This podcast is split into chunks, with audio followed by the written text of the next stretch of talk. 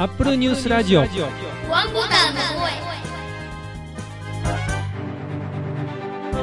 Mac、iPod、iPhone、iPad、Apple Watch、Apple TV など Apple にまつわるニュースをもとにリスナーと一緒に楽しむポッドキャストです。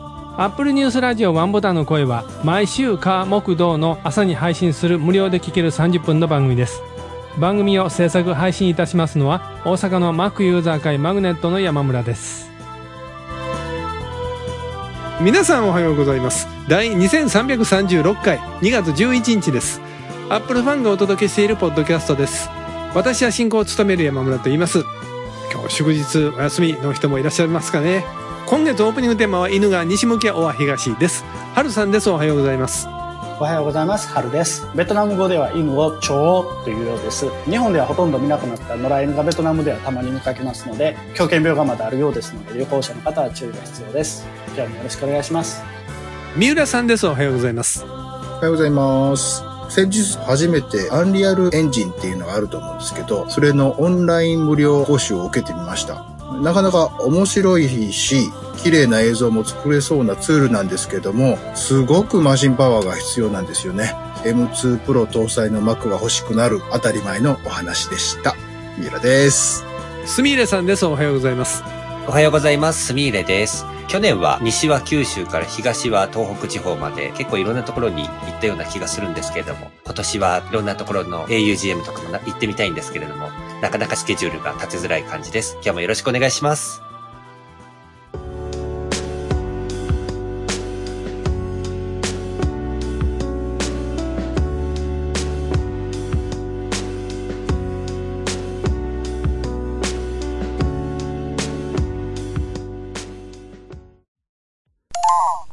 2023年春の augm 大阪開催のお知らせです。来たる3月4日土曜日、お昼12時から夕方6時まで、大阪の梅田駅から近い AP 大阪茶屋町にて、今回は3年ぶりのリアル開催です。今回も Apple ファン向けにたくさんのベンダーさんからの製品紹介や情報に加え、当番組レギュラーでもいらっしゃる大井先生も登壇されます。参加費は無料で、途中の入場退場も自由ですが、augm 大阪のオフィシャルサイトから事前の参加登録が必要です。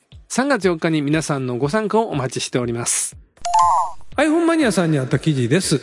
Apple のクック CEO、Apple Pay で後払いが間もなく開始されると発言という記事が出ていました。ここでは誰が入ってるのかな？確かめなあかん。ちょっと待って。春です。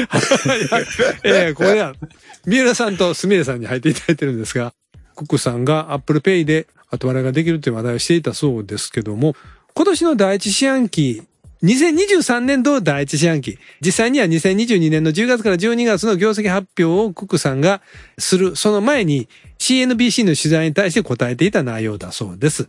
アップルが今開発を進めている後払い決済サービスっていうのがどうもあるようで、それを近日中に提供するようなことを言ったそうです。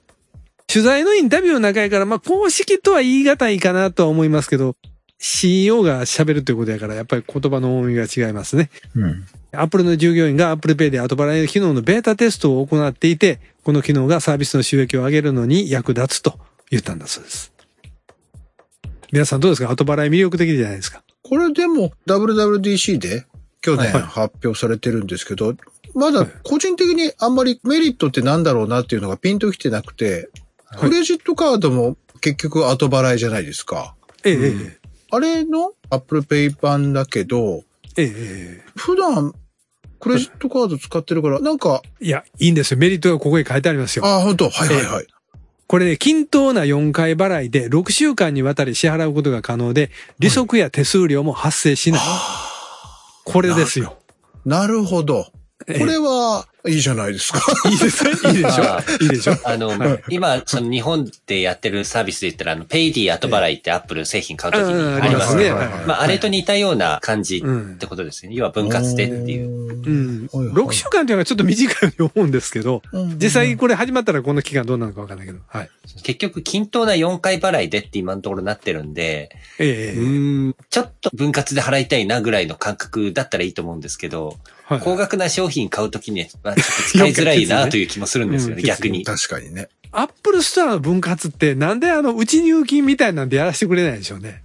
ん？なんすか？20万の商品買うのに、はいさっき10万を入れて、残りの10万円を分割で払いたいっていうやり方はやらせてくれないでしょ？なるほど。全額を何回に割るっていうやり方しかさせてもらえないじゃないですか。まあ、めんどくさいからじゃないですか、頭金入れちゃうと。こっちはそういうお金の使い方しないわけですよ。うんある時は払えといて、ない時はもうあと細々と分割して払っていくっていうやり方ああ、なるほど。がいいかなって思うわけですよ。なるほど、なるほど。じゃあ、ちょっとしたストックは山村さんはお持ちでということですね。もうそれはもう清水の舞台から飛び降りまくって足は折れまくるような折れちゃいかん状況でいるんですけど、はい。今後 Apple Pay が使える場所でこの機能が利用できるようになるというふうに記事は書かれてましたよ。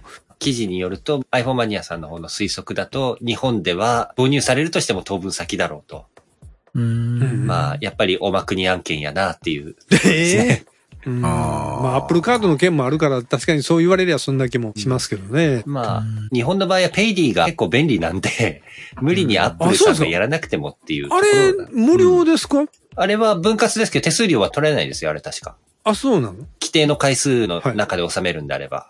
あれ何回までいけるんでしたっけ ?36 回いけるんでしたっものによりますね。iPhone とかだと24とかでもいけた気がするんですけど、けはいはい。他のものだともうちょい少ない回数だったりしたような気がします、iPhone96 回ぐらいあってほしいのに。コックさんの話がね、もう一つ、ギガ人の方の記事でご紹介します。アップルのティム・コック CEO が従業員に送ったメールは労働法違反だとアメリカの独立機関が判断を下すという記事がありました。労働組合結成をアップルは妨害しているっていうのは去年も報じられていましたが、従業員の扱いについて問題視する声も上がっているということで、アメリカの独立機関、これはナショナルレイバーリレーションズボード、NLRB、全米労働関係委員会というところが、アプルによって従業員に課せられた様々な就業規則や、ティム・コック CEO から送られたメールが従業員の権利を保護する法律に違反していると言ってるんだそうです。従業員の権利を保護する法律っていうのは全国労働関係法というんだそうですけども、2021年にアップルにおける性差別や安全面の問題に声を上げた人がいて、その人が無期限の休職を求められたという例を記事では上がっていますね。うん。クックさんが従業員に2021年9月に送ったメールがあって、その中には、従業員から会議の内容が記者に漏れていることについて不満の声が上がっていると報告していたそうです。リークした人物を特定するために私たちは全力を尽くしていますので安心してくださいと言っていたそうなんですけども、うん。リークした人は確かに悪いとは思いますけどね。うんねうんその調べ方にいろいろ問題があったのかもですけども。送られた側の従業員の人たちが不満の声が上がったっていうんであればね。メールをチェックされる件があったじゃないですか、前。ああ、ありましたね、あの、裁判やっぱで。あの辺、件かなと私は思いますけどね。その、情報がリークする以上はこっちもメールを全部チェックさせてもらいますよっていうことやったんやと思いますけど。まあさ、この後アップルはどういう態度を取るでしょうか。今年の1月30日に先ほど言いました全米労働関係委員会の広報担当者の方がブルームバーグへメールで送ってきたそうです。NLRB 法務部がアップルが従業員に課した様々な就業規則について従業員による集団行動の権利行使を妨害、抑制、抑圧する傾向があると判断したと言ってるんだそうです。これ受け取り側の問題ですよね。使用者が、つまり会社側が従業員がこういろいろ活動しようとしたときに、それを抑圧しようとしてるというお話に受け取ってるわけですね。組合関係はニュースからすると、やっぱり従業員に対して強めに触れてるっぽいですよね。あってもおかしないかなっていう気はしますけど。だって今、芽生えてすぐぐらいじゃないですか去年ぐらいから。で、今、潰しにかかってるっていうのはすごいあるように私は思うんですよ。うん。確固たるものになってしまったらなかなか会社としてはしんどいじゃないですか。アップルほどの会社で組合がはっきりしたものが今までなかったっていうのもちょっと驚きなんですけどね。そう、そこなんですよね。よっぽど作られへんなんかあったんかもしれないですね。うん単純に労働環境が良かったんで、組合活動なんかしなくてもいいやっていう、あれだったかもしれないですし。まあそうあってほしいとは思いますけどね。まあそんな状況に置かれてるクックさんでした。他にも、ほんまに皆さん、ここではまあタイトルだけ読みますけど、アップル製品デザインチーフの役職をなくす構えという記事も出てまして、デザイン部門のチームを率いる人が、まあ、ところ新しい人は決まらないという話を記事で挙げてられました。ジョナサン・アイブさんっていう人が、やっぱり大きかったでしょうね。ですね。iMac の初代からずっとデザインしていて、いろんな製品出して、未だにジョナサン・アイブさんの話題が出ると、いろんなところが記事にしますから。知ってます？この間、ジョナサン・アイブさんがデザインしたもの。あ、赤い花ですよね。ピエロの赤い花ですかね。うんはいあれデザインしたっていう記事が上がってましてね。チャリティーかなんかでそういうのやってるみたいですよね、もともと。文化として。うんはいはいはで、い。今回はジョナサン・アイブさんがそれのデザインを担当したことだったかと思うんですけど。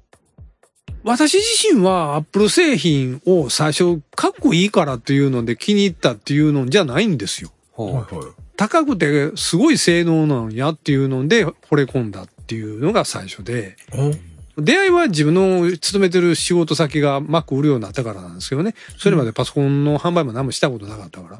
ただ他のパソコンとは違うんでっていうので、Mac の雑誌買うと Mac は外見がすごくいいデザインで作られてるんやっていうのがよう載ってたから、ああ、そうなんかな、そうなんやろうな、と思って見てたっていうのがありますが。それでも特許庁曰く、日本では Mac はコンピューターとして周知されていないんですね。お二人とも Mac 今何台も今まで買ってこられて、これはいいデザインやったなみたいな自分が買ったやつなんかあります？12インチの MacBook は CPU の性能がちょっといまいちだったことを除けば、自分の中では割と理想に近い感じでしたね。?MacBook Pro じゃなくて12インチやったら、MacBook っていう名前だけの、はいはい。白のモデルと黒のモデルがあったやつ？えーと違いますね。インテルの Core M プロセッサー積んでたやつああー、です。はい。一回だけインテルのコアイじゃないやつですよね。そうです、ね。はい。松尾さん持ってたやつや。2世代、3世代ぐらい出てますね。確かあれは。そんなに出た？そうですね。おあれが軽くて、なんだかんだで使いやすかったんですけど、ただ CPU のパワーがやっぱり足りないっていう。あれが、だから今の M1 ぐらいの性能があったらもう完璧だったんだけどなっていうところあ、ですそ。んなに気に入ってた？まあ、あと USB のアクチがもう一個あれば完璧でしたねっていう。一個は少ないっていう。ミラさんもそんなんありました？私は全部好きなんですけど、ちょっと変わった形だな、面白いな、買いたいな、買わなかったけどっていうのは、キューブ型のあーの G4 キューブですか G4 キューブ。あ、G4 キューブ。はい。うん、あれは、うん、欲しかったですね。その時お金がなかったんで買わなかったんですけど、面白い製品出すなっていうふうに思いましたね。まあ、いじりやすいボディですけどね、あれもね。なんかね、横にひびが入ってるとかなんかいろいろ言われましたけどね。モールドライン言うて、あの、そうそう整形するときに継ぎ目が出るんで、それをジョブさんに文句言って手紙書いた人がいたっていう そうそうそうのニュースがあったんで。アップルの往年の話をしてると、まあ、昔は良かったんじゃないけど、ツイッターも昔は良かったなって言われる日が来るんですかね。そんな記事が、シンダイトジャパンの方に出てました。ツイッター API を有料化へという記事がありまして、これも突然でしたね。この間ニュースで出てきたんですが、2月の3日の記事ですけども、これまで無料で提供していたツイッターの API を有料化にしますと発表しました。ツイート、ユーザー、スペース、ダイレクトメッセージなどを検索及び取得、処理、作成するための手段、全部そうなるということです。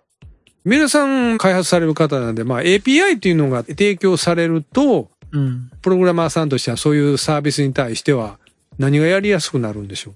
この API、まあ、ある関数を呼び出すと、あの、はいこういう整形された、こういうデータが戻ってくるよっていうのがもう明確になるので、はい。まあ、いちいちツイッター対ツイッター、他のウェブサイトとウェブサイトのサービスに対して、どういうものが返ってくるかっていうのを調べなくて済むようになるんですよね。はいはいはいはい。それはかなり大きくて、なおかつ、仕様変更があるときも、API がある程度まず吸収しようとしてくれますと。ああ、はいはい。吸収されないときも、公式なドキュメントとしてこうなるよと、ビフォーアフターを教えてくれるっていうところで、かなり助かる仕組みですね。ええそれを何年もこのツイッター社は無償で提供してきたわけですね。うん。それは、そうですね。ビジネスとしてはやっぱり大変なので、今回、ガラリと優勝かっていうの、わからんでもないですけど、ちょっとガラリと スピード感が速すぎるような気はしますあね。ねはいイーロン・マスクさん。記事では触れてないんですけど、うん API 自体はこれ今まで無料バージョンと有料バージョンの両方があったんですよね。あ、そうなんですか。そうなんですよ。有料バージョンもあって、結構大きなサービスなんかやってるところだとそっちを使ってるところもあるみたいですね。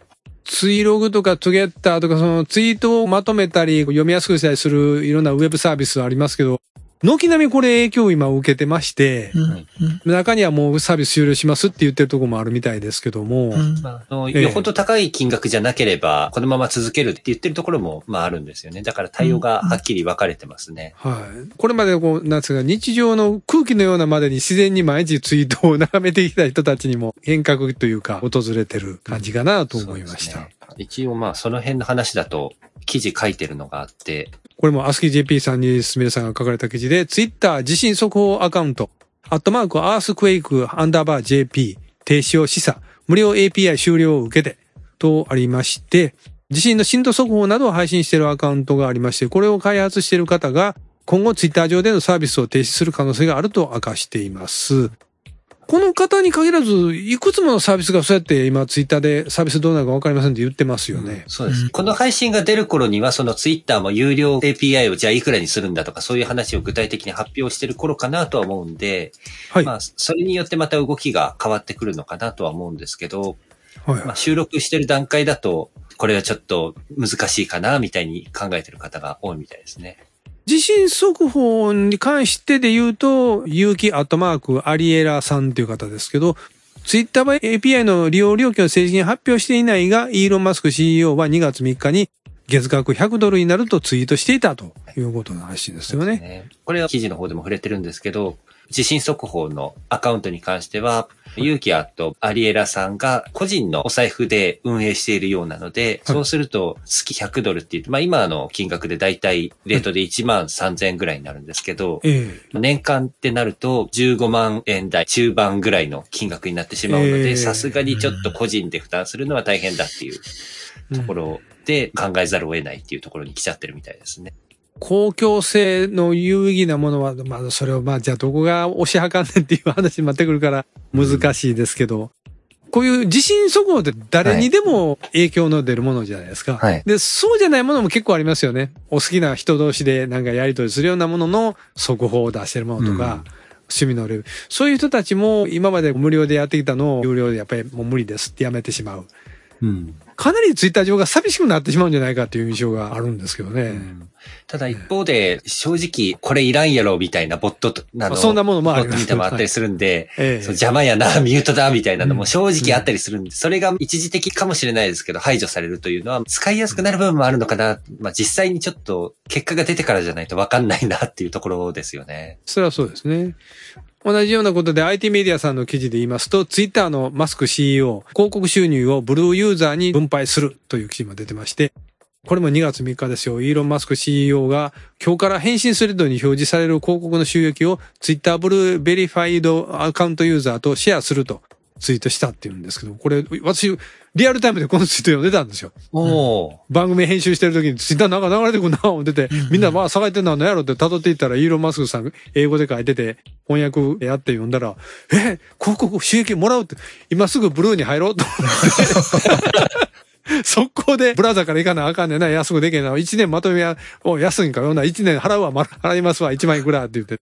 はい、今認証マーク付きです。はい広告全然減れへんねんけど。減るって聞いてんねんけど。ツイッター書くでさないですか。書いたら30分以内に編集ができますよ。出てくる。ああ、そうですおーはいあと、送信するときもワンクッションあるじゃないですか。そうそうそうそう。もうええねん、早く出してくれって言って押すんですけど。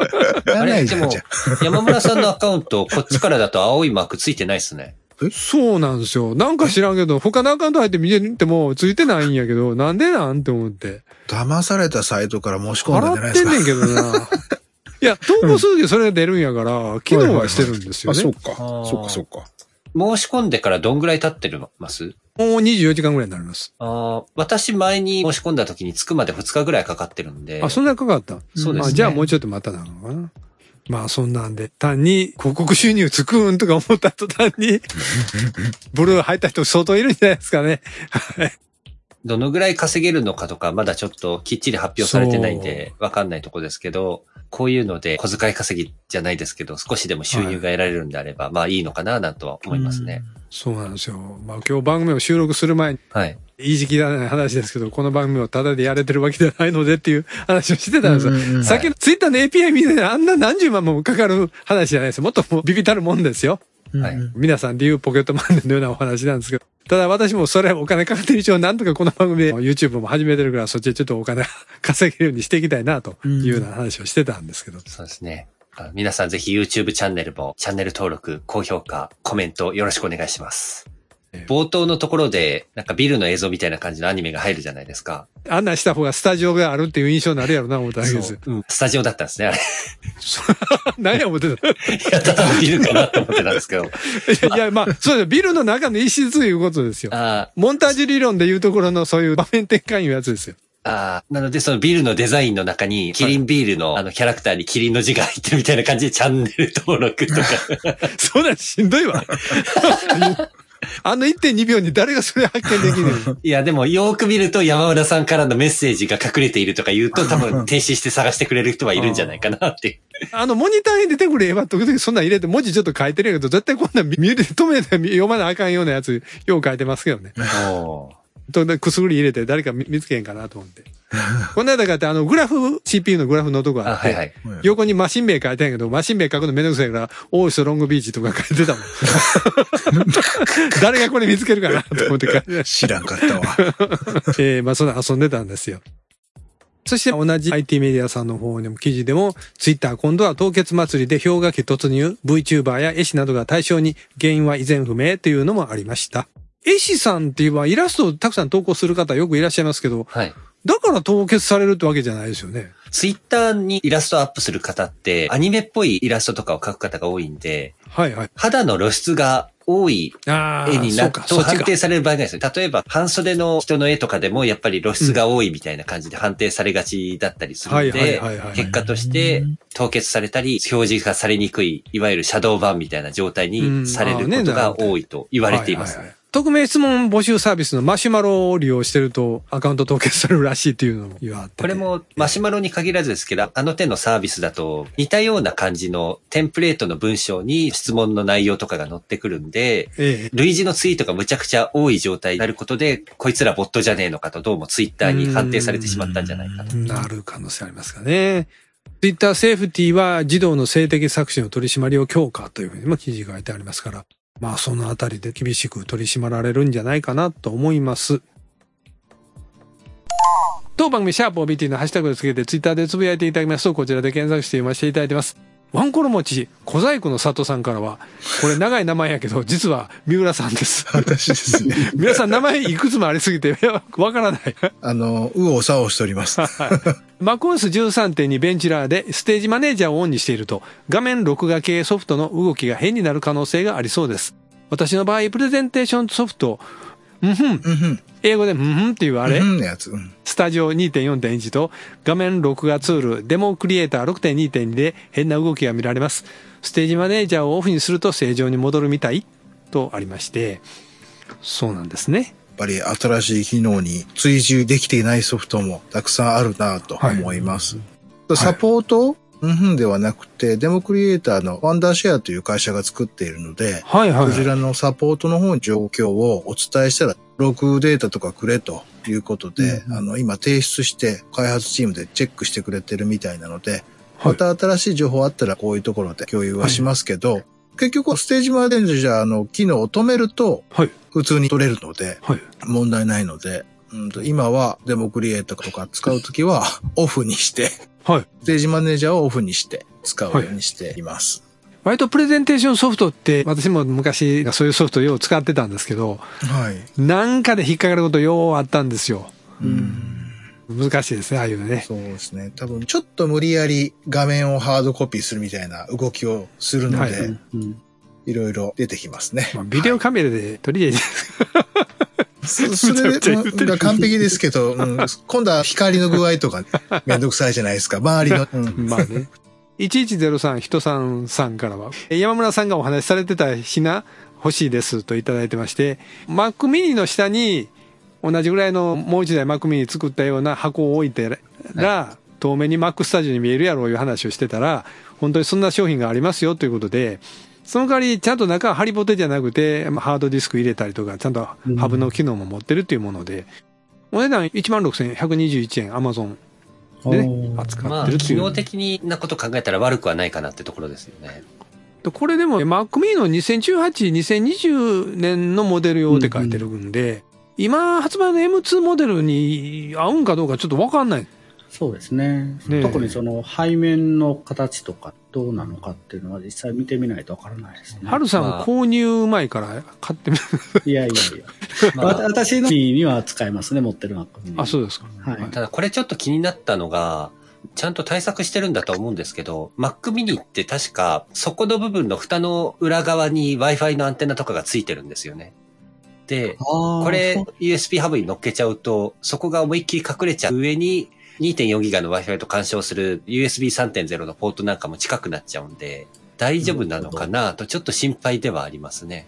これちゃんとイーサネットのポート持ってますね。そこは Mac mini 使えばいいんじゃないですか？いや、まあいや、Mac mini についてるのを言ってるんですけどね。ああ、そういうことですね。11033が買ってくれることを楽しみに待ってます。ですね。で、あと、三浦さんがもう一つツイッターで、100均ダイソーさんこんなのいっぱい販売中。私昔こんなのを1000円ぐらいで買って、今も使ってるような、そんな気がするよ。はい、っていう。これ200円で売ってるんですかこれ。